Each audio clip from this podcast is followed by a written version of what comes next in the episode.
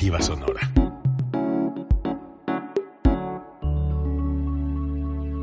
Código Libre.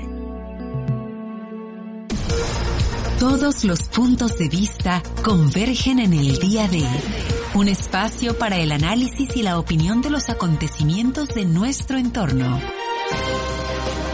El día de un panel de periodistas profesionales con un solo objetivo, brindarle un panorama amplio del acontecer diario. El día de... ¿Qué tal? ¿Cómo están? Bienvenidos a una emisión más, segunda para ser más precisos y exactos, de este ejercicio eh, eh, plural, eh, dinámico, pero sobre todo con, con, idea y con propuesta, que es día de diálogo, debate, discusión. No precisamente en ese orden, pero a fin de cuentas es lo que se ejecuta en este programa donde seis medios de comunicación regionales se unen precisamente para poder dar sus opiniones, sus puntos de vista y, hablar del entorno regional que tanto nos, nos interesa. Doy primero la bienvenida a Hugo Zaragoza, precisamente de Hugo Zaragoza Informa. Gracias Hugo, bienvenido. Gracias Gerardo, este, un gusto como siempre saludarlos, amigo Bruno, Javier, un gusto estar aquí con ustedes nuevamente. Eh, Bruno Aceves de Bruno Noticias. Gracias Gerardo, Hugo, nuestra solidaridad con lo que pasaste, Javier Camarena. Este, gracias, gracias a la gente que nos, nos ve en este, en este espacio diálogo, de debate, discusión y muchas otras cosas más.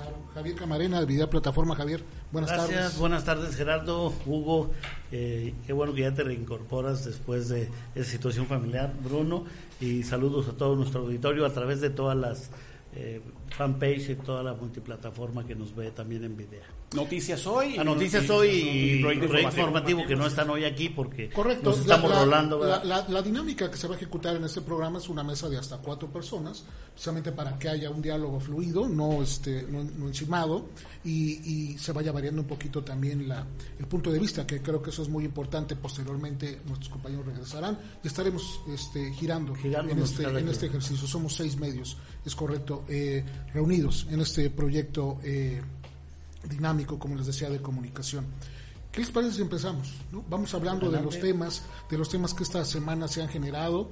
Me gustaría eh, hablar de algo que sucedió a los inicios de esta semana, cuando el gobernador de Michoacán, Silvano Aureoles Conejo, se dirigió al Palacio Nacional a altas horas de la mañana, 6 de la mañana, se presentó para tratar de tener una eh, entrevista con el presidente de la República.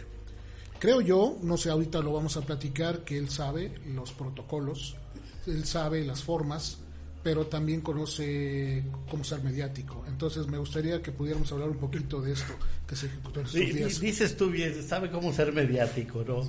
Y yo creo que Silvano ha, sido eh, un hombre que cada vez le ha apostado más a la cuestión mediática, ha sido un hombre polémico, eh, su gobierno hoy, eh, pues... En sus postrimerías. Sí, no, ya, ya de, despedida. Eh, debiera estar entregando, ¿no? Pero le está haciendo la luchita, le está haciendo la luchita a lo que ella había cantado en, en las, vamos a decir, meses anteriores de las elecciones y en las elecciones mismas con ciertos actos, ella había cantado que no iba a aceptar la, situación si se diera adversamente. Eh, lógicamente para unos ha sido un acierto, ha, habido quien lo le ha palomeado lo que ha hecho, lo han algunos inclusive calificado de una gran hombría, pero recordemos que Silvano Aureoles no es la primera vez que se enfrenta o que busca atraer los reflectores haciendo alguna situación frontal con, con el presidente, no diría contra el presidente, sino sobre la figura presidencial y demás. Pero también hay voces que no lo dicen de ahora, e inclusive lo decía uno de los memes, cuando lo ponen adentro de una celda, ¿sí? donde él mismo inclusive llegó a decir meses antes, medio en broma, medio en serio, en lo cortito y en lo público, pues si me entamban, espero que me lleven cigarros, o sea, Aquí, lógicamente, hay un uso de la, de la cuestión mediática, pero yo pienso, y tú lo posteabas, y lo posteabas bien, yo pienso que nuestro país, nuestro Estado, tiene otras urgencias como que para que tanto el presidente de la República como el gobernador estén enfrancados en esa lucha unipersonal, que yo ya no la veo como una situación mm, de gobernabilidad, sino ya es una lucha unipersonal desde mi punto de vista. Sí, cito el, post que hice, que lo, que lo en mis redes personales porque hay que separar muy bien de la línea editorial del, del medio de comunicación a lo que Bruno Eduardo Cebes Alejandra piensa como como tal. Yo lo que decía es, show adentro de Palacio, show afuera de Palacio y qué estaba pasando en Michoacán en esas mismas horas. Y el presidente lo dice, quiere montarse en la mañanera, sí, en efecto quiso montarse en la mañanera. Y también hay que decirlo, se montó y bien, se montó y bien. Nos podrá gustar o no nos podrá gustar el estilo o, o, por, o por qué lo hizo pero de que por lo menos ese día le rayó la libreta al presidente, oh, claro que lo, que lo hizo, independientemente de que nos guste o no. Pero en serio, bien lo dijiste, Gerardo, hay formas, hay fondos, aunque diría Juan Jesús Reyes Heroles que en política la forma es fondo. Hay temas muchos más importantes de la vida real de los mexicanos, de los y las michoacanas. Hugo. Pues yo coincido totalmente con la apreciación de, Javier y de este de nuestro amigo Bruno. Yo creo que fue más show mediático de parte de Silvano que pues, ya sabemos cómo se las gasta y que para eso pues como dicen este es buenísimo, es buenísimo, es buenísimo. Sabíamos que, que el presidente Andrés Manuel pues, no le iba a dar la entrada como él mismo, como ahorita lo mencionaron, no, no le iba a ponerlo todo, todo es capaz que hasta Silvano mandó el banquito adentro.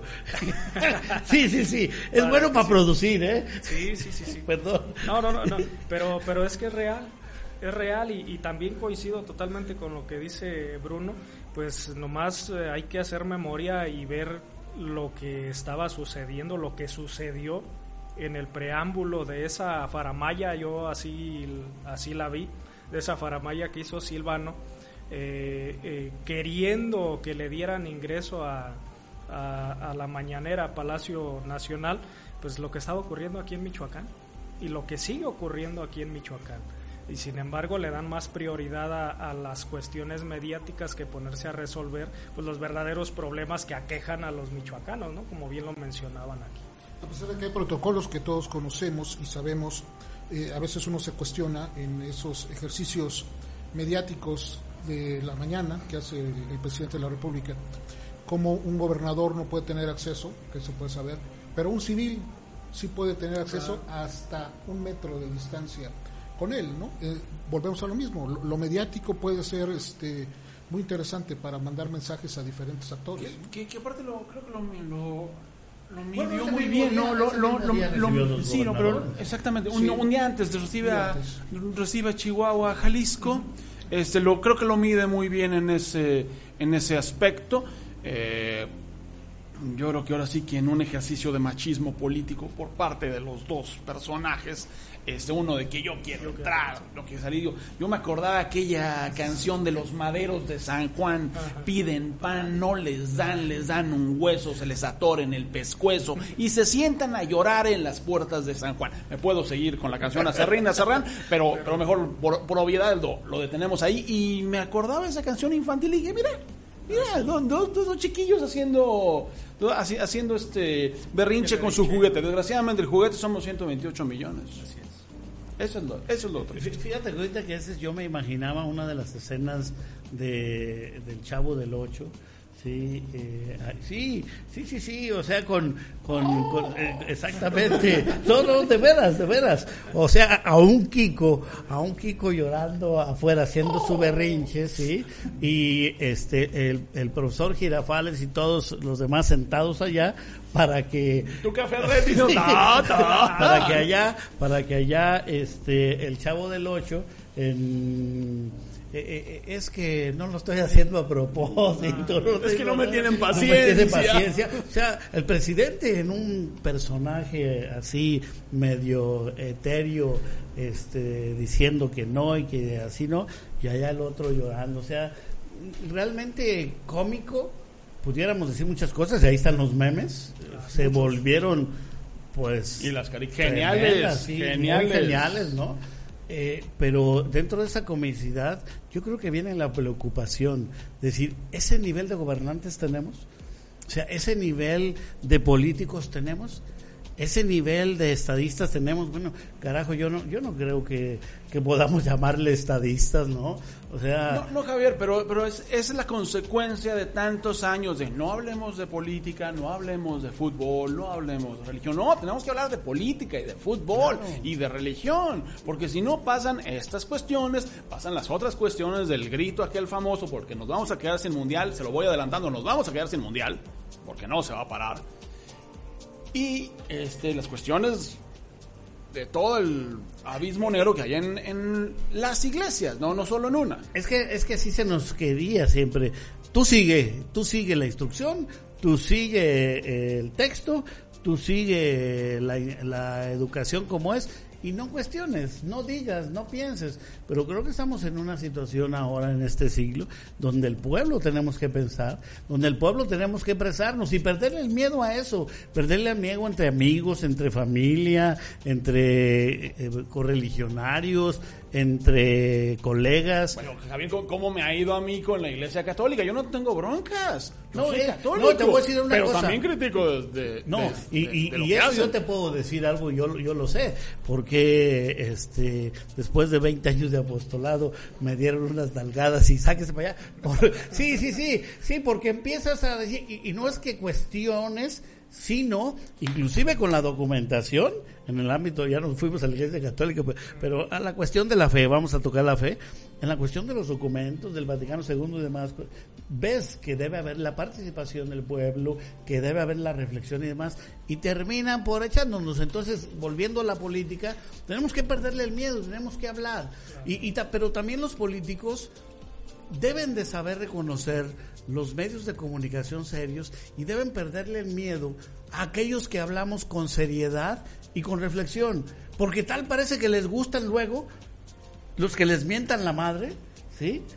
Los que les dicen hasta donde no, parece que les gustan ese tipo de medios porque terminan eh, apapachándolos, queriéndolos. Ahorita le compartía yo a, a Gerardo unas fotos de ciertos medios de por allá de la capital, abrazados y besados con ciertas gentes que estamos hablando. Pero tenemos que reflexionar, tenemos que pensar, porque si no, no va a cambiar. Si no, vamos a seguir eligiendo mal o permitiendo que lleguen ciertos Pero es que eh, es- políticos. es- el, el acto de machismo político viene de los dos lados. Primero porque uno no sabe las formas y el fondo y el otro alguna reflexión que me tocó vivir a mí desde adentro de las filas del gobierno, de un gobierno federal, donde yo le hacía un reclamo a un secretario de Estado de este país en aquel entonces, donde yo le decía, señor, es que ¿por qué recibe a fulano que no tiene peso político, no tiene peso específico? La respuesta fue muy simple y fue contundente. Bruno, aquí estamos para recibirlos a todos, a absolutamente a todos. Literalmente yo salí de... Ya. Y, es, y en efecto, presidente de la República está para recibirlos a todos. Hay un derecho de, audi- de audiencia consagrado en la Constitución. Le podrá caer bien o mal, o nos podrá caer bien, mal. Sí, bueno, Podrá pero- escuchar y hacer caso o no, punto. Exactamente. El, el gobernador de Michoacán exhibió ese mismo día por la mañana varios documentos recibidos por la oficina de la presidencia, seis me parece, Sí, decía que tenía había más solicitado audiencia y no había sido recibido. Hay que entender también que la relación ha sido este, Tensa. desde un inicio. Desde Es que, el gobernador, desde que el gobernador de Michoacán pretendía entregar la nómina del Estado, de, de los maestros, a que se federalizara.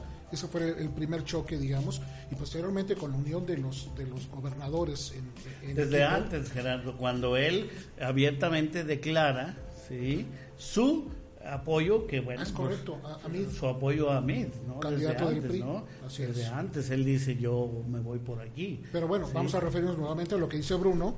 El presidente debe de, de tener la atención de recibir en este caso, pues es un gobernador Pero, de Estado. pero aparte, ¿notan que no es secretario de gobernación? ¿Notan que no es secretario No, no. de gobernación? Yo, eso es lo, a mí eso se me hace terrible. ¿Y a poco hay secretarios de otras No, bueno, cosas? pues, es que esa, esa es la O sea, bronca. ¿A poco Digo, hay secretarios de otras cosas? se, se comprueba aquello que es Olga Sánchez Florero.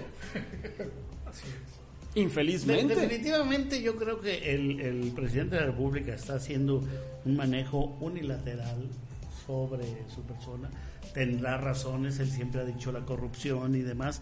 Yo he dicho, no creo que, que esté haciendo todas las cosas mal, pero su actuación equivocada hace que todo lo demás que pueda tener de bien intencionado, si quieres tú lo poquito o mucho, cada quien en su perspectiva, se echa a perder todo. Pero, se pero echa a perder mejor, todo. Lo, lo que Silvano quería es que Evidenciar eso. la opinión pública pensara lo que tú estás diciendo.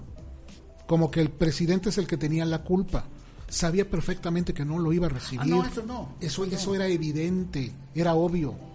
Entonces, A ver, yo le voy a preguntar- que a las 10 de la mañana se iba a retirar con su carpeta, que no sé qué cosas tenía ahí adentro, nota. y su banquito verde, ¿no? Sí. O sea, que tenía todo preparado y listo. Claro. Ese es el espectáculo.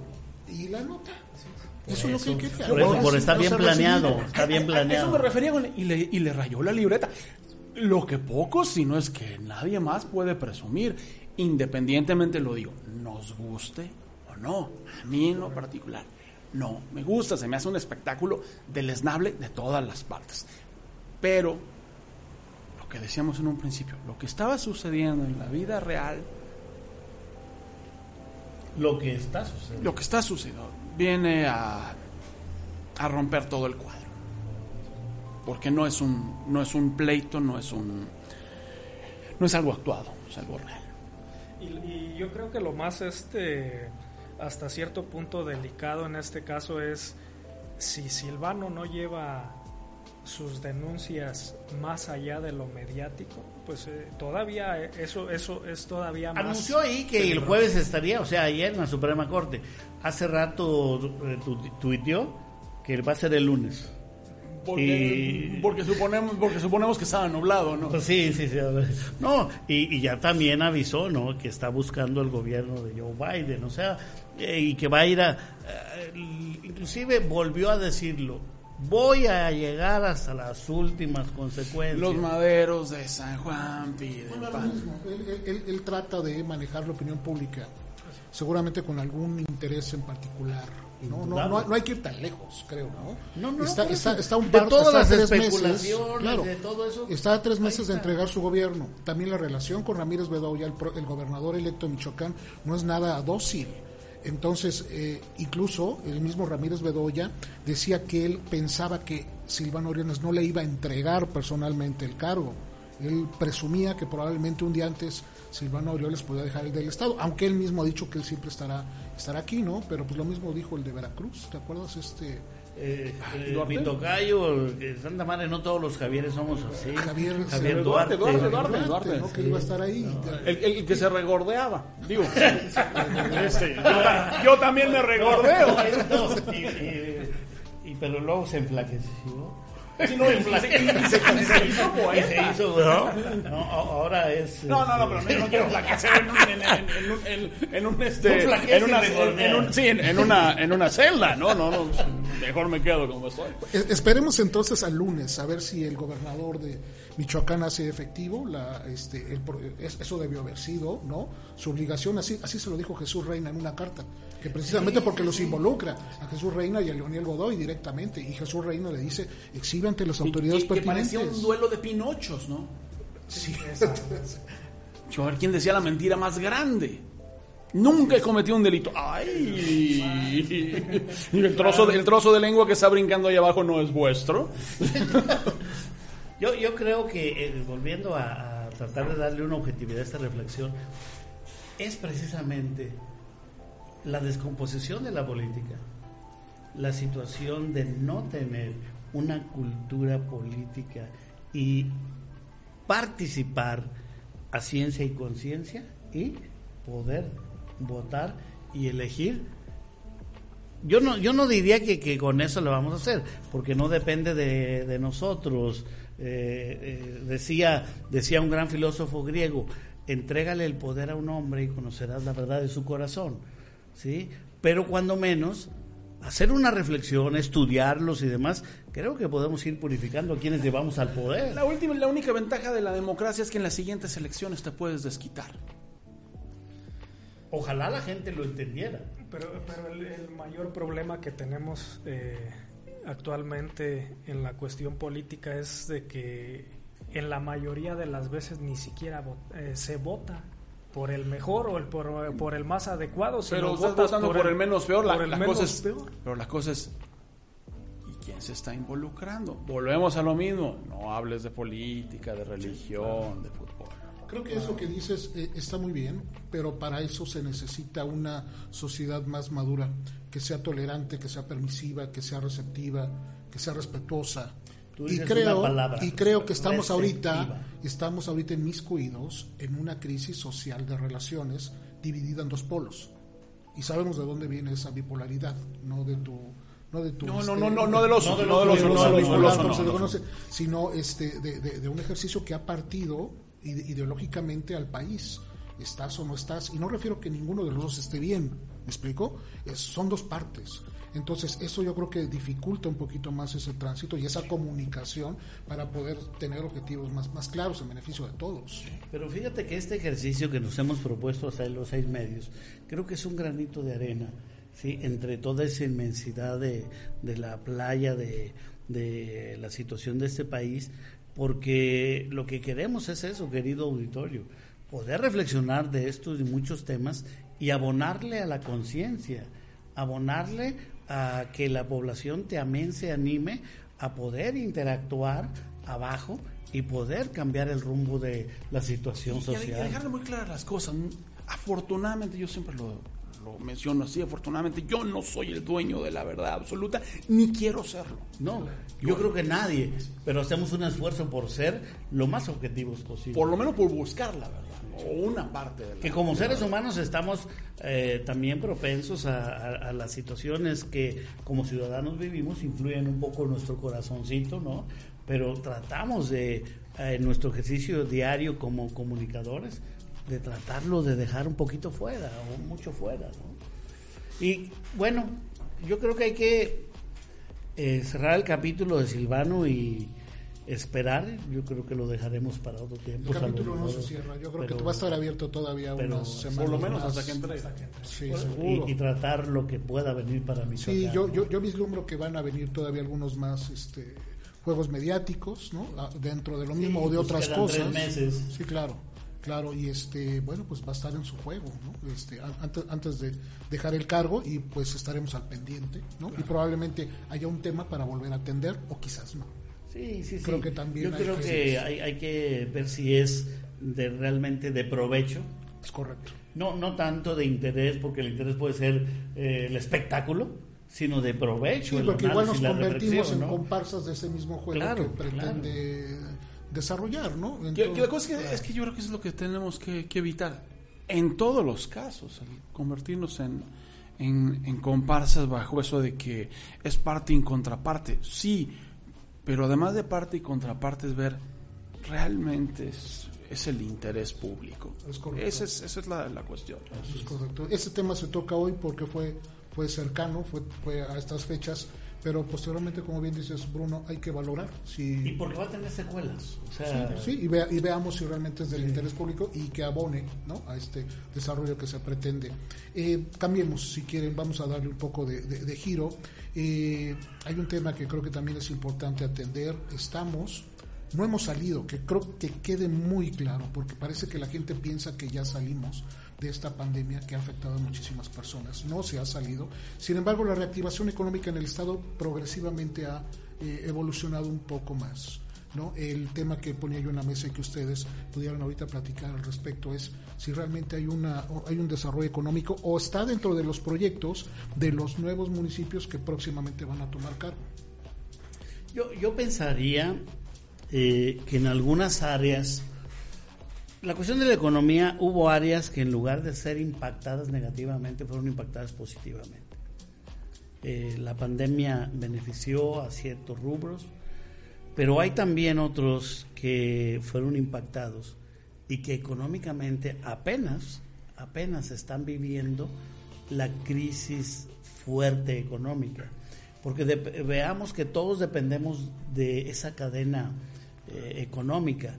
Y hay rubros que pudieron sostenerse, que tenían a lo mejor guardaditos, que pudieron ir este, administrándose y que dependen de otras cuestiones para su circulante, pero ya a esas dependencias eh, de esa cadena de circulante ya también nos tocó y hay en este momento negocios que van a ser impactados. O sea, la cadena eh, del deterioro económico no ha terminado. Yo creo que apenas va a ir el coletazo. Y lógicamente sí se ve, a lo mejor en algunos rubros, ya un mayor movimiento.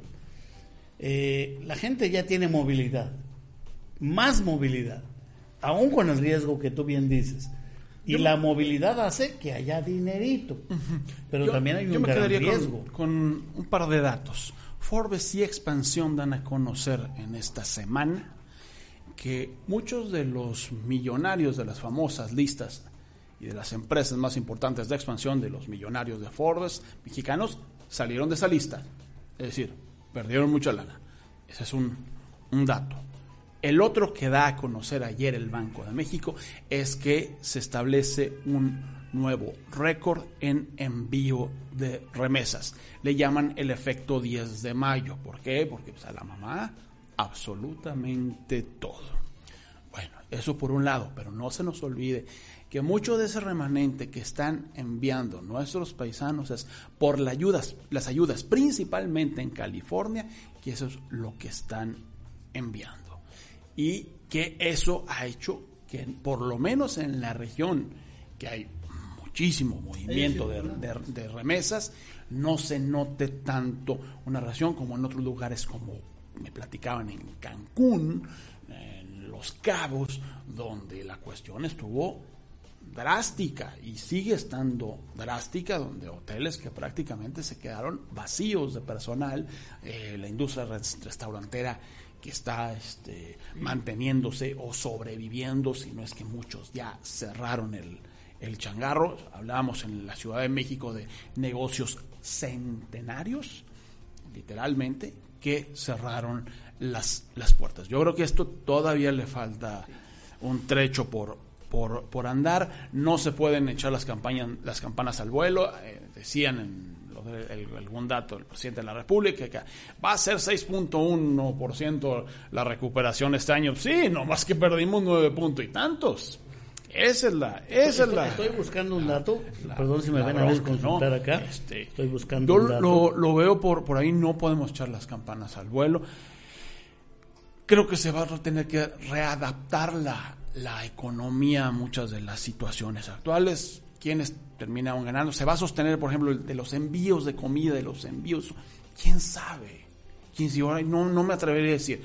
Pero decíamos un, veía un dato de, de, Alemania, me queda claro que es Alemania, donde, donde señalaban de que dos de cada tres trabajadores en Alemania ya estaban de acuerdo con que hubiera siempre la disponibilidad para hacer trabajo desde casa. Eso puede repercutir aquí. Es que el, el, home office en, en México, en Latinoamérica, tiene también ciertas aristas, ciertas aristas, entre que se crea la cultura para hacerlo, mucho se está haciendo, mucho se está haciendo, pero desgraciadamente muchos de lo que lo están haciendo de empresas, vamos a hablar medianas, esa grande, también tuvieron eh, reducción en los sueldos a los que lo están haciendo en home office. Y se dice, la ley, leyendo un poco sobre esa ley, se dice y ahí es donde está una situación que el patrón, para quien está haciendo el home office, debe dotarlo de la infraestructura necesaria y demás, y, internet, su equipo de cómputo y demás. Y, no, está, haciendo así. lo está realizando desde su casa, está pagando con su, eh, con su propio equipo, lo está haciendo, está pagando su propia luz, está pagando su... La precariedad laboral se aumenta. Exacto, y con, con sueldos reducidos. El, el, dato que estaba buscando. sí. interesantes de sueldos reducidos y los mismos empleados tienen que pagar con insumos o con algunas cuestiones. Sí. Ok. ¿Y, y, el empresario con qué les paga? O sea, tiene, está conservando los mismos ingresos como para poder quedarse eso que se maneja no, no, no. así. Yo, o sea, yo no estoy culpando al empresario, no, sino la, la, vamos, por un lado la laguna legal que hay, por otro una realidad, Así porque es. qué bueno que tienen cuando menos un sueldo reducido, qué bueno, ¿sí? Pero aquí vamos a esto y, y me remito a lo que tú decías, los apoyos que están viniendo de, de Estados Unidos son precisamente porque el gobierno les ha estado apoyando. Trump le inyectó, Biden, llegando Biden, empezó a repartir cheques, empezó a repartir cheques y sigue repartiendo. Y eso es, es real porque a las familias mexicanas les toca.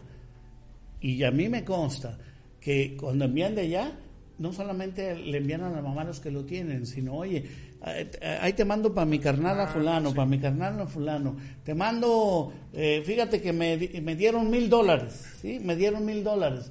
Entonces yo me quedo tanto, les envío 400, ¿sí? Eh, 100 para ti, 50 para fulano, 50, y todo eso hace el, el, eh, vamos, el movimiento. Pero aquí no hemos visto, y esto ha sido bien comentado, no ha habido un verdadero apoyo de ningún nivel de gobierno factible para los negocios. De repente, pues que prestamitos de esto. Yo a veces digo, una persona que quiere poner un negocito de enchiladas, ¿sí? Que le prestan dos mil pesos. ¿Qué va a hacer con los dos mil pesos? ¿Se los va a comer o no? Se los va a comer. ¿Y con qué va a echar a andar su puestecito de enchiladas?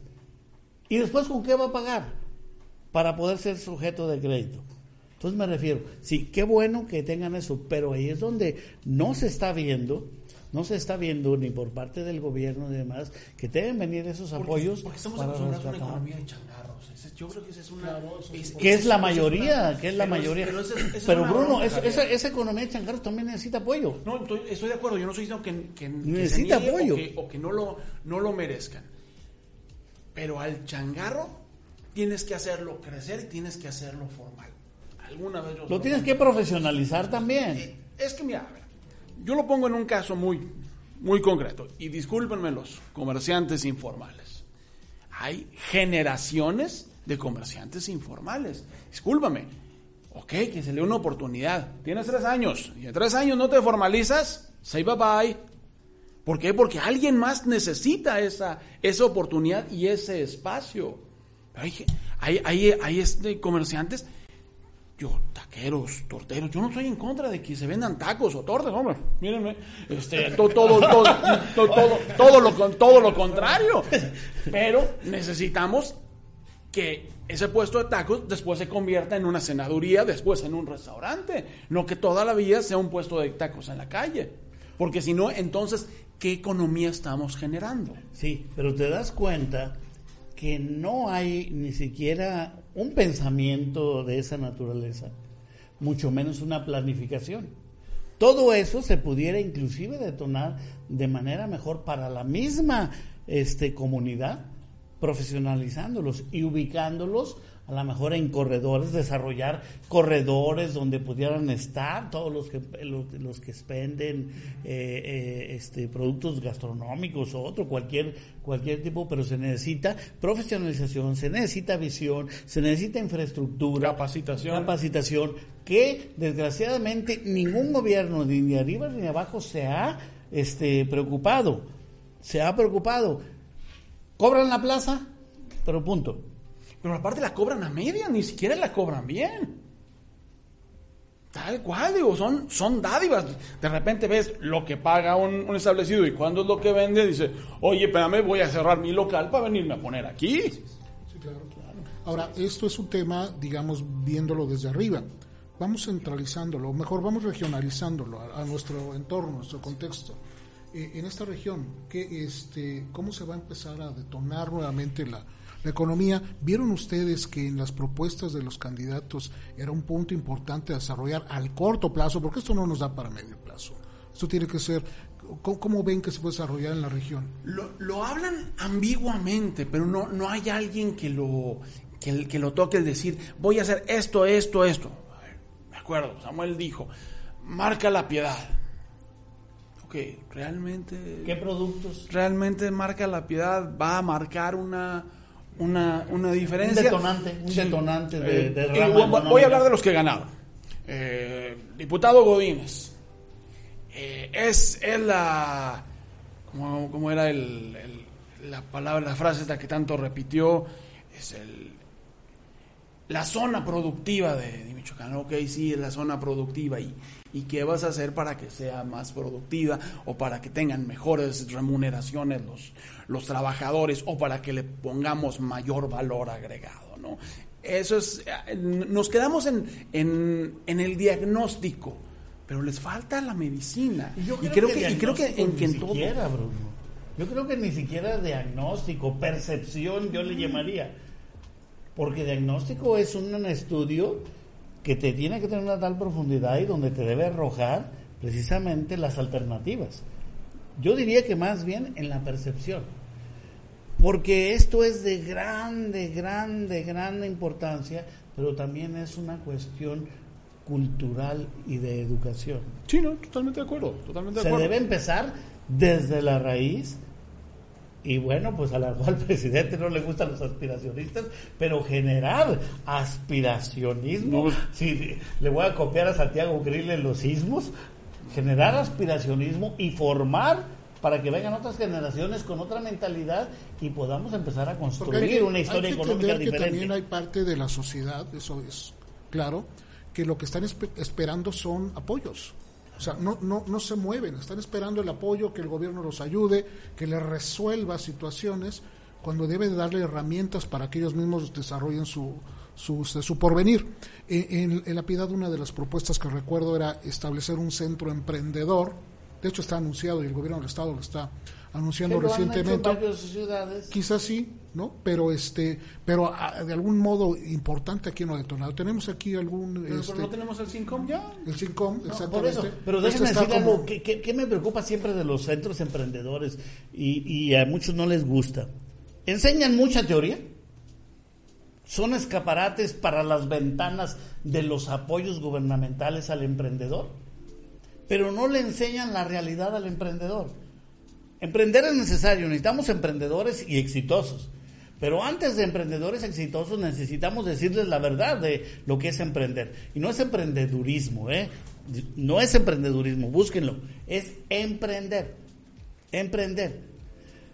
Necesitamos decirle, no todos son para emprender. Necesitamos generar la inquietud y luego decirles, el emprendedor va a tener que pasar por esto.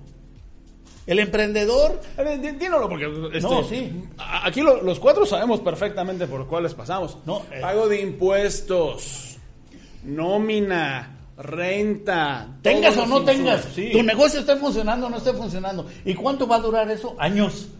Tal cual, digo, los que estamos aquí en esa mesa lo sabemos perfectamente. Digo, digo, es más, desde sacar los costos, el precio del producto que vas a ofrecer. Digo, Javier fue a la universidad, yo fui a la universidad, Gerardo sigue en la universidad, todos fuimos a la universidad.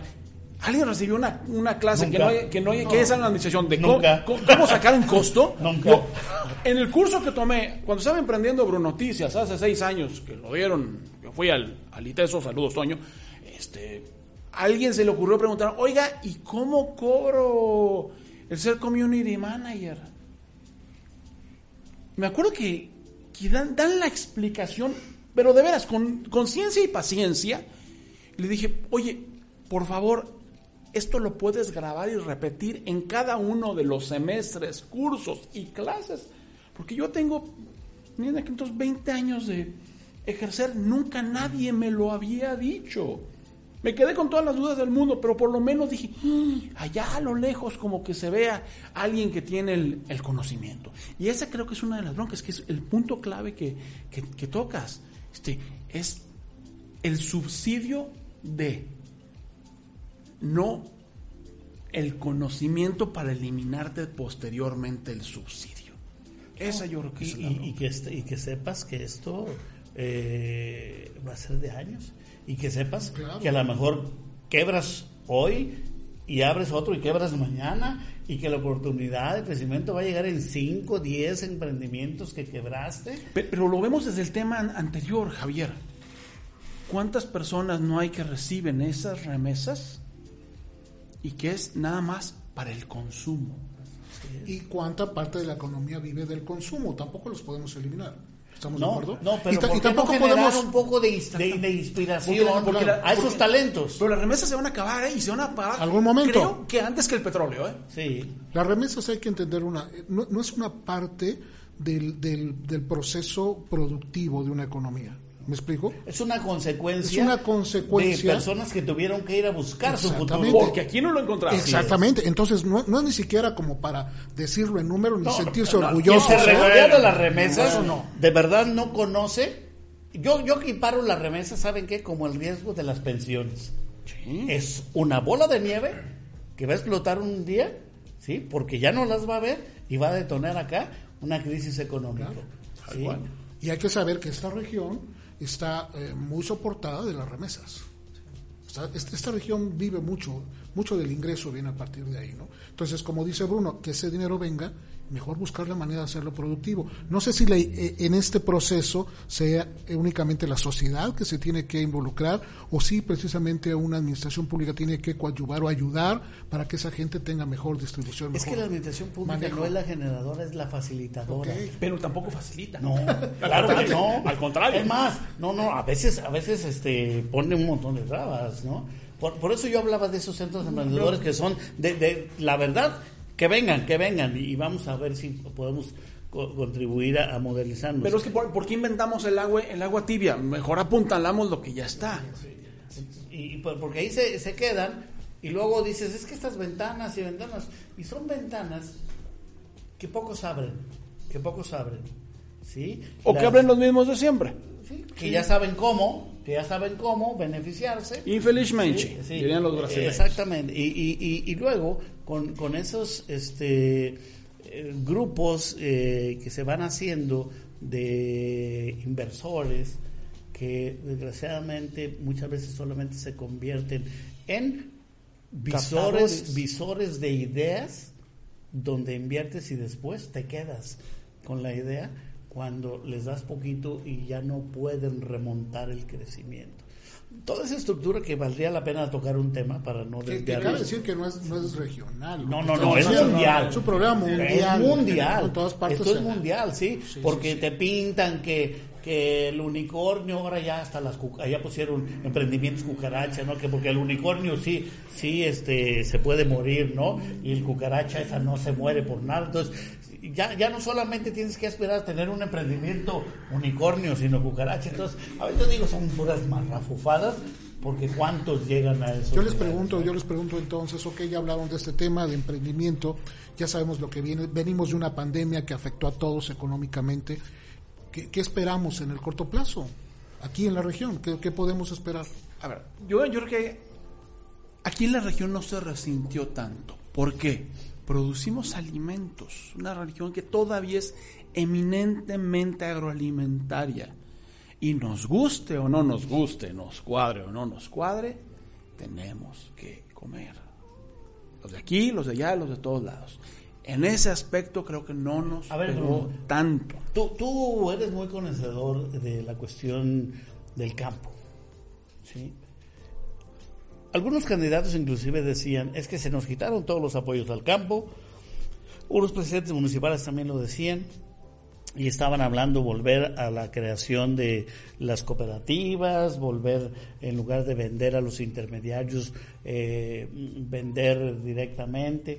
En realidad, el campo está fuerte todavía en nuestra región, El- a el pesar campo- de los el- apoyos que se le el quitaron. campo es muy fuerte, muy fuerte. Primero porque lo apuntaban en las remesas, ¿eh? Digo, el mayor, el mayor subsidio Sí, que, viene- que- re- recibe el campo son, campo, son las sí, remesas. eso es lo sí. primero. Lo, lo segundo,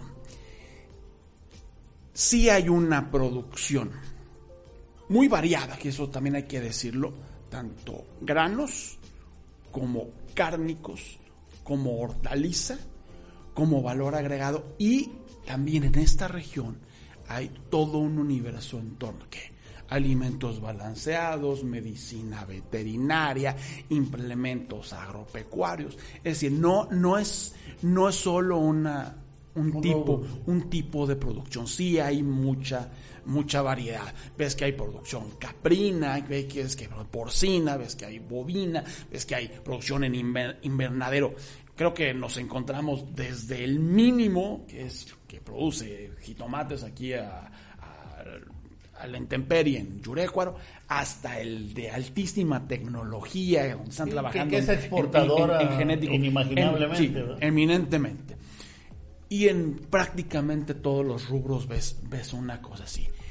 Van a decir, sí, pero los que... A ver, son economías a escala. Alguna vez trabajaba en la casi extinta cerca, se hizo un estudio donde decía, a ver, si el precio de la tonelada de maíz valiera 14 mil pesos, estoy hablando de hace muchos años, ¿le daría para vivir al productor? No. ¿Por qué? Porque son de economías de escala. La tierra está pulverizada en su... está muy fraccionada. Ese es, ese es el, problema en una situación donde para hacer este tipo de cooperativas, para poder bajar los costos, pues comprar en grandes cantidades. ¿Cuál es el problema que puede venir? Muchas de las políticas que se están implementando ahora que no saben cuáles van a ser las consecuencias. Por ejemplo, el glifosato. Bruno Aceves no está a favor del glifosato, está a favor de un ordenamiento. ¿Por qué? ¿Qué es el glifosato? no voy a decir con se llama faena es, un, es un herbicida que, que, quema eh, todo, todo, que mata las abejas. No. hay una comprobación científica. Hay un estudio de la UDG ya lo solicité la Universidad de Guadalajara el estudio. Todavía no me lo mandan y llevo más de 90 días esperando ese documento. Hay consecuencias sí sí hay consecuencias. Pero no se trata de que eliminas de atajo todo. Y, a ver, a lo mejor lo que tenemos que hacer es bajar las dosificaciones, o a lo mejor lo que tenemos que hacer es como en, como en la botica. A ver, ¿usted cuánta tierra tiene? Ah, pues tengo 10 hectáreas. Ah, pues a usted nomás le puedo vender tanto de faena. Punto. ¿Por qué? Porque yo tengo que comprobar con esta receta que me dio el agrónomo, el doctor, o como quieran llamarle, el que, el que está ahí. Y es evidentemente tóxico. Sí, es crear más burocracia, sí, pero es con una consecuencia. Digo, la bronca es que ahora puedes comprar la cantidad que... Bueno, te lo venden, te lo venden ya así. La cantidad que quieras y... Lo que se le estaba metiendo a mi pasto.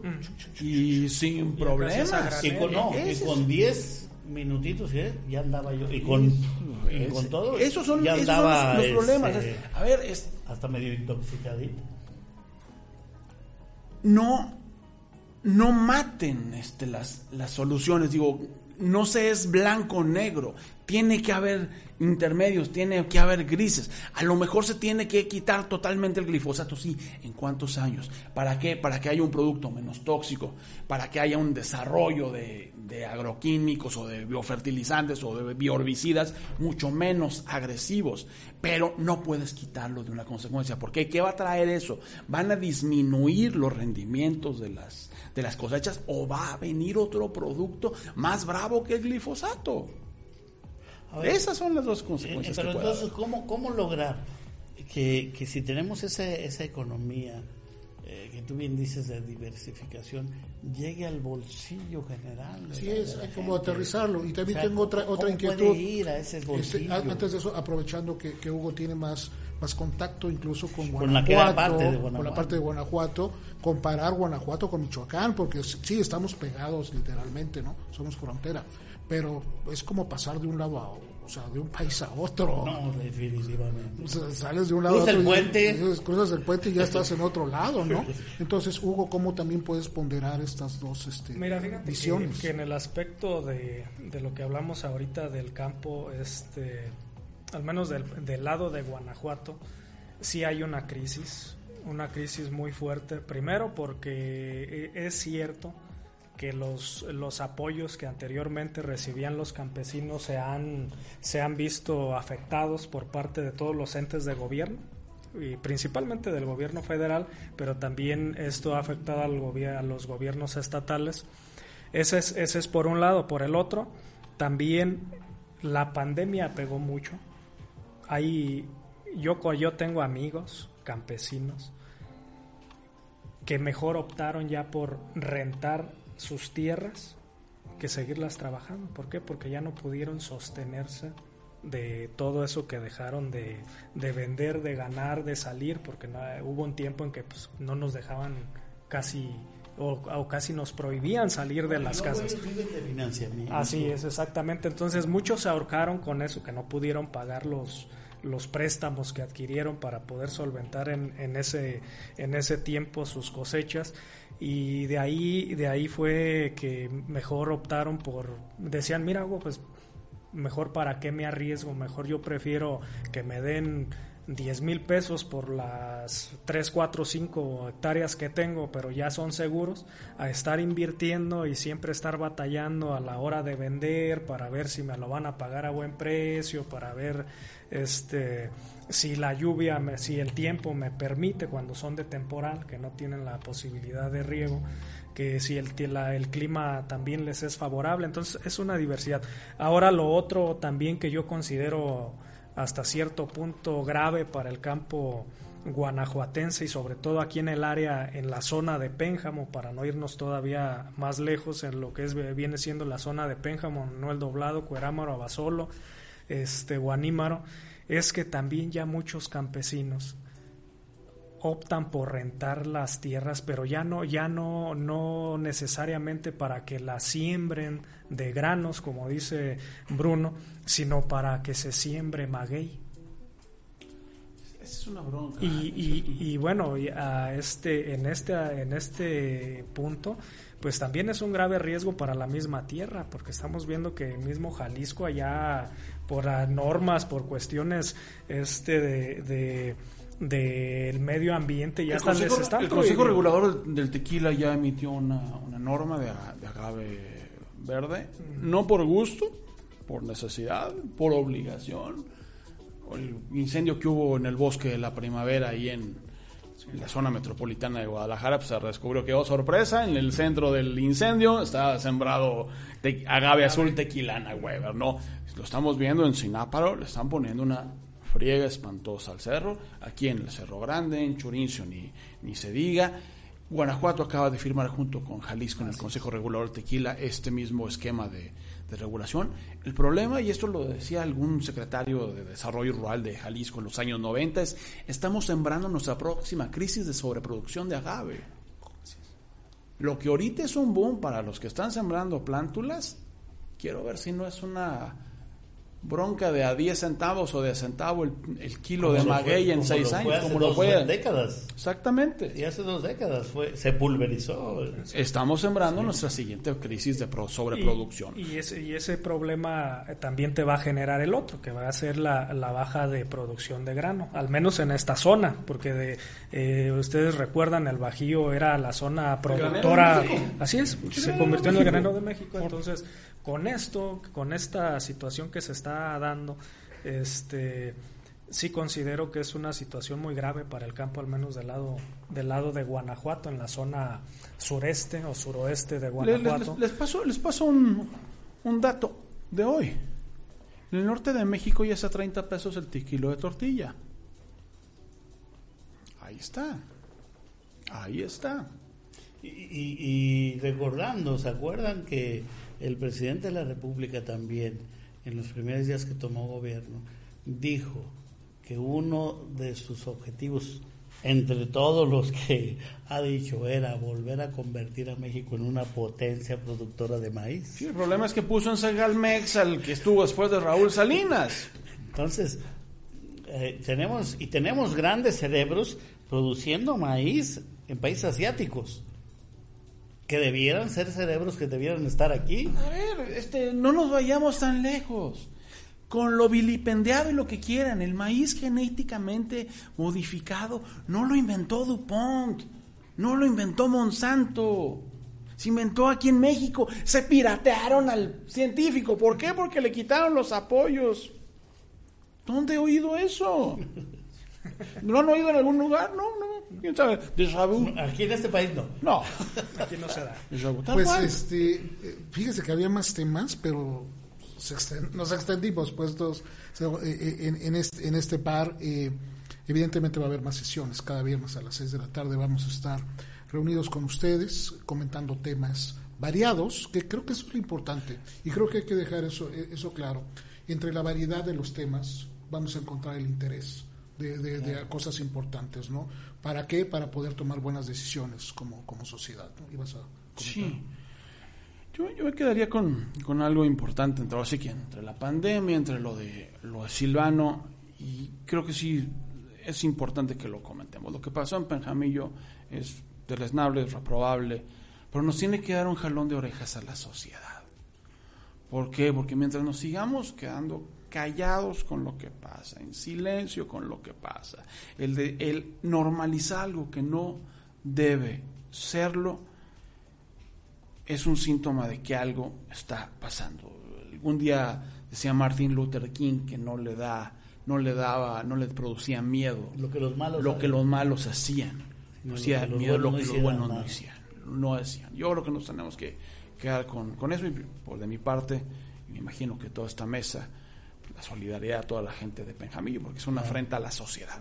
Sí, es correcto. Este es un tema todavía que tiene muy preocupante, muy preocupante. todavía algunas aristas por, por atender y por descifrar y descubrir. Esperemos que quizá, quizá para los que nada más saben, pues no solamente lo, lo que ha pasado en los asesinatos, sino lo que ayer mismo toda la planilla del presidente ganador fue a renunciar. Que eso viene a traer complicaciones legales, complicaciones sociales. la segunda vez que pasa en Michoacán. La primera fue en Tancítaro con una situación parecida. Parecida. Y, y antes que mejorar el asunto, empeoró. Por eso es muy importante el que, que no quitemos el, dedo del renglón y el que en vez de que se estén haciendo show adentro y afuera, se pongan a atender eso y más. Exactamente.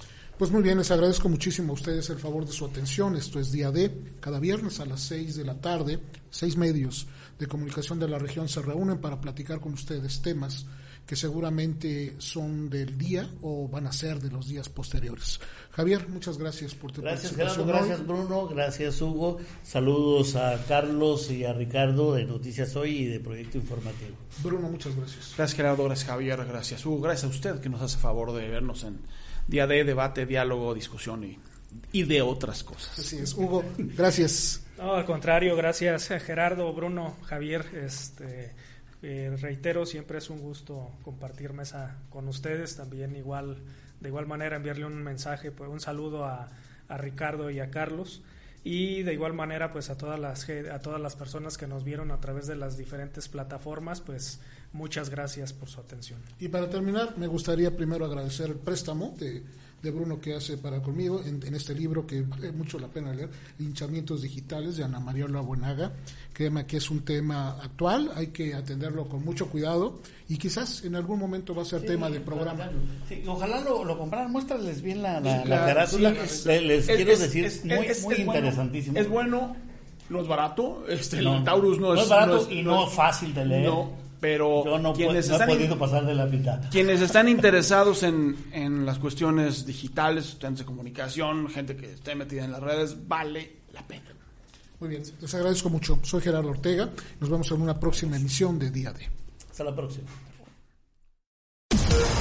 Todos los puntos de vista convergen en el Día D. Un espacio para el análisis y la opinión de los acontecimientos de nuestro entorno.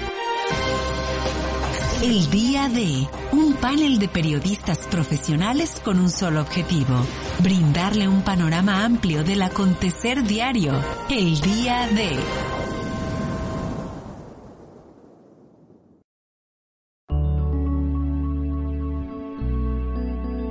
Código Libre